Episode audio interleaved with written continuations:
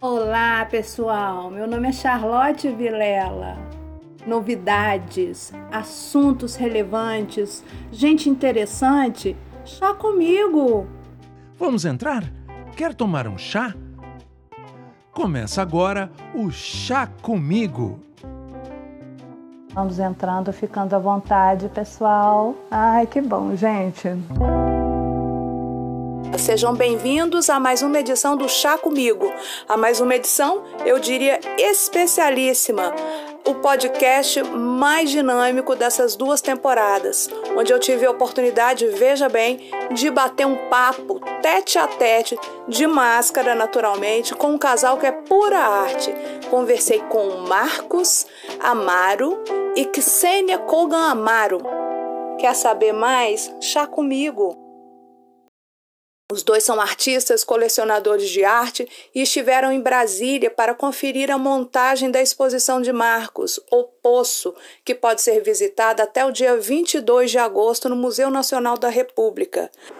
Marcos, como está sendo a é, experiência de expor pela primeira vez em Brasília, ainda mais um prédio tão icônico, né, de um grande artista brasileiro? Pois é, é uma, uma oportunidade, antes de mais nada, né, ter o privilégio de mostrar um trabalho de arte nesse prédio, do Oscar Niemeyer. É, acho que o trabalho de arte ganha bastante com isso, evidentemente.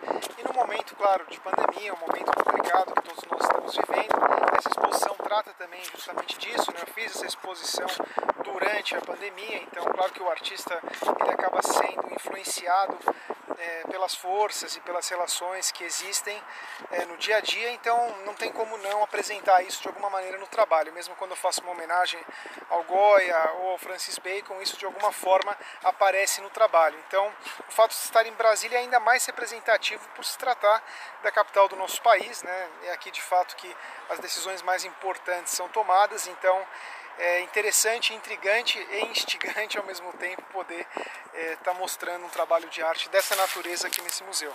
E o Poço ele já foi exibido em outras galerias? Não, é a primeira vez que eu trago essa obra ao público, né, uma obra que tem a ver justamente com a possibilidade do poço ser é, fonte de conhecimento, mas ao mesmo tempo você também ser puxado para o poço, né? então tem sempre essas duas interpretações, essas duas facetas do poço, e o poço na verdade é a peça central dessa exposição que dialoga com os desenhos que eu faço, essas homenagens e desenhos também em carvão. Bom, é, você estudou filosofia e economia também, é isso? Isso. Como se deu a sua formação em arte? Você se considera um autodidata? A arte veio te acompanhando ao longo da vida? Conta pra gente um pouquinho como Sim, essa me, relação. Me considero, como você muito bem falou, um autodidata. É, desde muito cedo é, tive essa possibilidade de trabalhar com arte, porque minha mãe é uma estilista, então sempre estive próximo a ela nesse aspecto e acredito que a arte faz parte da natureza humana. Todos nós temos a possibilidade é, de seres é, de sermos seres sensíveis no mundo. Né? Então a arte trata justamente da sensibilidade humana. Então é, o autodidatismo nada mais é do que você ser capaz de aprender determinadas técnicas e conjuntos e noções que são importantes para você poder compor um trabalho de arte.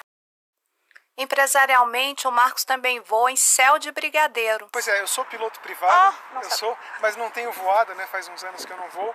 Voltei para o mercado de aviação, né? Como empreendedor, né? A gente acabou de lançar uma empresa de aviação executiva que se chama Amaro Aviation. A aviação, aliás, está no sangue. O Marcos é filho do comandante Rolim, da TAM, é também piloto e garante nunca teve que escolher entre uma paixão e outra. Ao contrário, a gente é, visualiza uma paixão pela aviação nas suas obras. Então isso está no sangue, de fato, é uma coisa que me motiva muito e que você colocou muito bem, que mesmo no trabalho de arte, isso acaba sendo manifestado de uma forma ou de outra através dos equipamentos aeronáuticos. E quais são as suas principais referências artísticas? Eu tenho algumas referências artísticas, eu gosto muito de um artista alemão que se chama Josef Beuys, que é um artista que trabalha com a arte de uma maneira ampla, de uma maneira profunda. No Brasil, eu gosto desde os modernistas, desde Tarsila do Amaral, até artistas contemporâneos, meus colegas, como o Nuno Ramos e José Rufino, outros artistas que eu tenho a oportunidade de conhecer, e alguns deles até representar na, nossa galeria arte também. Então acho que tem alguns artistas que são referências para mim que acabam me trazendo mais motivação, inspiração, fonte de inspiração para criar. Enquanto Marco se expressa artisticamente através da pintura e da escultura, Xenia é pianista, concertista internacional. Tanta sensibilidade, além de agregar ao convívio do casal, a dinâmica entre os artistas, converge no sucesso de um outro projeto muito especial. Como está o FOMA agora nesse tempo de pandemia? Estamos reabrindo o museu né, de uma forma gradativa, respeitando todos os protocolos de segurança. É um espaço também aberto, né, o museu são 25 mil metros quadrados, então a gente tem a oportunidade de receber o público também nesses espaços abertos, isso acaba ajudando né, a evitar as aglutinações, mas a gente sente ainda que as pessoas estão com medo né, de sair das suas casas. Acho que quando a vacinação de fato for uma realidade mais ampla, isso deve voltar a acontecer de uma forma gradativa, mas a percepção que eu tenho é que o mundo mudou mesmo e que a gente está se reacostumando agora a conviver entre o digital, né, entre o online e o físico de uma forma de uma forma que a gente não conhecia antes. Então é uma novidade para todos nós. Localizado em Itu, no interior de São Paulo, o Foma Museu ou a Fábrica de Arte Marcos Amaro, comandada pelos dois, é um dos espaços mais impressionantes dedicados à arte no país, com 25 mil metros quadrados de pura apreciação e convívio cultural. Xenia e Marcos também são fundadores da Galeria Kogan Amaro, presente em São Paulo e Zurique. Com o português na ponta da língua, Xenia, que é russa, demonstra um grande conhecimento da cultura brasileira.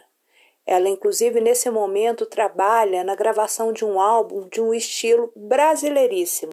Xenia, você sempre circulou muito no ambiente, na cena cultural europeia, fazendo seus concertos. E ah, como você vê o nosso mercado, nossa cena artística aqui no Brasil? Como está sendo esse convívio? A, a, cena brasileira é muito rica porque ela, ela convida e uh, uh, aceita e uh, acolhe as tradições diferentes, as culturas diferentes. Eu sei que no país inteiro tem tem uh, projetos culturais muito interessantes e nas artes visuais e uh, nas artes plásticas e, e na música e, e, no teatro no cinema. Então uh, essa colaboração é muito interessante. Nos artes plásticas tem várias instituições como como Inotim como agora nosso famoso museu mas tem instituições de tão grandeza como o MASP e, e, museus no Rio de Janeiro, uh, esse museu aqui uh, em Brasília. Então, é uma uma vida cultural muito intensa. A gente que trabalha com arte no, dia a dia, a gente veja a quantidade das exposições uh, na mesma hora, dos, dos artistas uh, totalmente diferentes. Essa riqueza do, uh, do povo cultural brasileiro é impressionante. É muito difícil de encontrar tal intensidade nos outros países, sinceramente falando. E. Um, na área de música, por exemplo, também salas de concerto, teatros, é uma, uma cultura muito intensa. Além da música brasileira, claro, do Vila Lobos, mas eu, eu vejo toda hora os convidados, artistas convidados da China, da Rússia, da Europa, cantores de ópera, pianistas, instrumentalistas. Então, essa, essa convivência com a arte arte, uh, acho que é muito sagrada para a alma brasileira. Você é uma artista casada com um artista que trabalham juntos, né, num ambiente artístico. Como é um relacionamento assim tão intenso? muito cuidadoso um com o outro, porque por ser artista, uh, a gente uh, entende que o processo artístico é muito frágil. Então, no momento de criação, um outro protege. E esse, esse, momento de criação a gente varia. Né? Tem, tem período quando o Marcos está produzindo, tem períodos quando eu estou produzindo, estou gravando. Agora estou gravando dois CDs de bossa nova para produzir no Rio de Janeiro em agosto. Uh, então, ele me acompanha, ele me ajuda, ele vai comigo no, nos estúdios, passa horas lá. Eu ajudo ele nas produções dele. A gente gente faz muita coisa juntos uh, no sentido curatorial. Uh, então esse convívio ele é bem saudável, realmente, porque um entende o outro por ser artistas todos dois. Perfeito. É, além dos concertos, você também tem a, a, parte né, das performances, tem aquele trabalho com o John Malkovich. Sim. Você e o Marcos pensam em fazer algo parecido, unindo as duas artes, a música e as artes plásticas? Eu vou, eu vou dizer o seguinte, que essa conversa, diálogo sobre um projeto tal, era a nossa primeira conversa na vida quando encontramos em Zurique. Foi primeiro nessa, nessa base de, de uh, projeção de um projeto cultural juntos. Aí dessa, dessa projeção desenvolveu um relacionamento romântico e a gente criou uma família, mas uh, depois ficamos envolvidos em vários outros projetos, como Galeria de Arte, como Museu Fama, a gente, a gente participa os dois muito forte. Uh, agora o empreendimento avia, uh, de aviação também, que o Marcos tem no, no DNA dele, né, na sangue dele, então não dá para evitar e a gente todo faz juntos. Uh, mas chegar a hora quando vamos fazer um projeto que sempre desenhamos, sempre sempre desenhamos desde os primeiros dias um projeto uh, na cena de, de palco, uma, um projeto musical que uh, combina artes plásticas, instalações e eu gostaria sempre fazer uma instalação do Marcos no, no palco para fazer projeto multicultural também, com os atores, com bailarinos e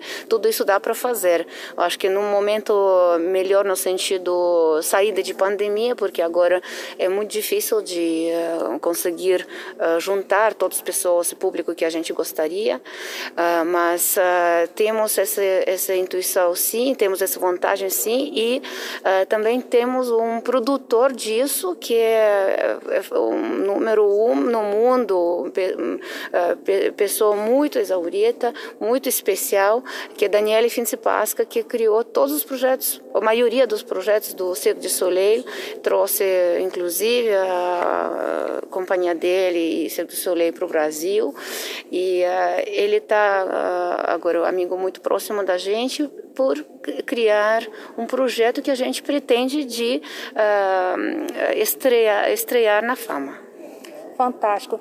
E para a gente encerrar aqui, sobre o trabalho na fama, né? Você é vice-presidente.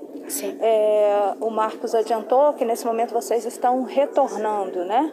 Como vocês trabalham curatorialmente ali na escolha dos artistas? E uh, se você poderia citar para gente alguns nomes que estão lá, desde pessoas de artistas menos conhecidos até os mais conhecidos do público. Então, uh, o Museu Fama, uh, ela acomoda a coleção do Marcos Amaro, que é a coleção do Fundação, que que Marcos dá para a fundação uh, para que o museu pode expor para, para o público para as pessoas uh, do Brasil inteiro, né, e dos convidados também, claro. Então essa coleção ela já consiste dos uh, dos nomes muito importantes brasileiros, tem alguns nomes estrangeiros, como, como Luiz Bourgeois, por exemplo, uh, Sara Lucas, tem alguns outros nomes, mas o acento principal, claro, é um, um, legado brasileiro, do arte brasileira, do Alejadinho, como vocês sabem, uh, até os, os artistas recentes, Tunga, temos um pavilhão agora incrível da Tarsila, que essa exposição precisa ser vista pelo todo uh, todo povo, toda a população brasileira, cada convido cada um porque uh, não é é, possível não se emocionar.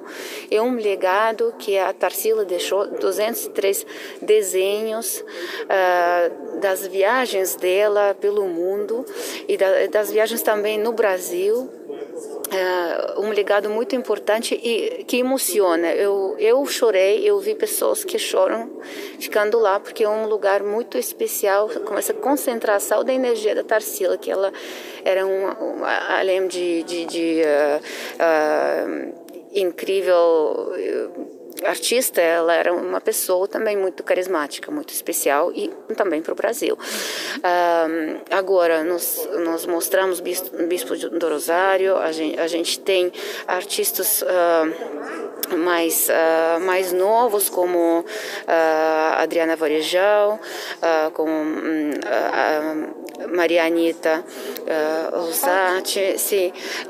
depois Ontem a gente foi lá, a gente está todo, quando estamos uh, por aqui, a gente está frequentando no dia a dia, né? Ontem fomos na Fama, domingo, e uh, eu prestei minha atenção muito no, na obra do, de um artista que infelizmente uh, faleceu nos últimos dias, no último mês, que Carlito Carvalhosa, uma artista que também fez a segunda intervenção na Fama Campo, depois da Márcia Pastore, eh, que deixou essa, essa ampla palavra para o povo eh, de land art. Eh, a gente ficamos já sabendo que ele ia deixar a gente, né, desse mundo. Uh, uma artista incrível, mas mesmo assim impossível de uh, de não de não lamentar profundamente essa perda.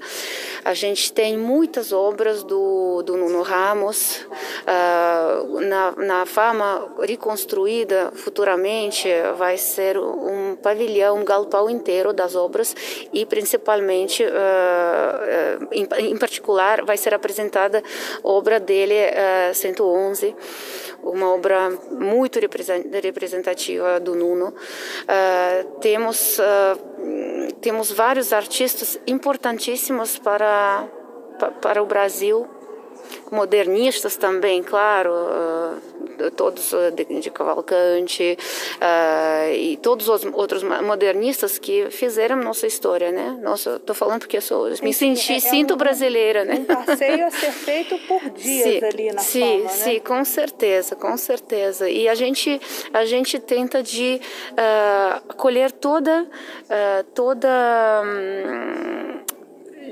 diversidade da identidade brasileira. A gente tem obras dos artistas afro-brasileiros, a gente tem a, obras dos vários várias uh, influências, né? Uh, então tem, tem matrizes de gravuras, é um, uma, um, um, tesouro que a gente com carinho cuida para que o, todo brasileiro te, tenha acesso a esse legado. Agora, dos artistas uh, jovens, residentes, a gente, a gente também uh, aceita e acolhe. Temos no momento Bruno Passos, um artista, um pintor jovem, uh, que está de residência lá, com ateliê lá, e agora está está mudando a gravurista uh, a Luiz Almeida para a fama também. Então, uh, o percurso é muito amplo, temos educativo, temos, uh, temos ótimo, personal ótimo para para acolher cada, uh, cada passo da história e do, da educação também, do, das crianças até uh, o público que já conhece muito bem a história do arte. Fantástico, parabéns pelo trabalho, que em breve, passando essa pandemia, a gente possa conferir o seu trabalho tanto ali como na parte né, da curadoria, à frente dos museus, como também nas salas de concerto. Muito obrigada, parabéns, convido todos vocês. Sucesso. Obrigada, obrigada. E assim, no Brasil e na Europa, eles seguem construindo suas vidas e planejando e realizando seus projetos, entre eles, quem sabe, a concepção de uma obra de arte juntos, onde eles possam fundir suas artes. E eu vou ficando por aqui. Fica também a dica para visitar a exposição O Poço no Museu Nacional da República e também o Fama Museu em Itu. Deixo ainda o convite para acompanharem o projeto Chá Comigo. Toda semana um podcast novo em toda a rede de podcasts. Até a próxima!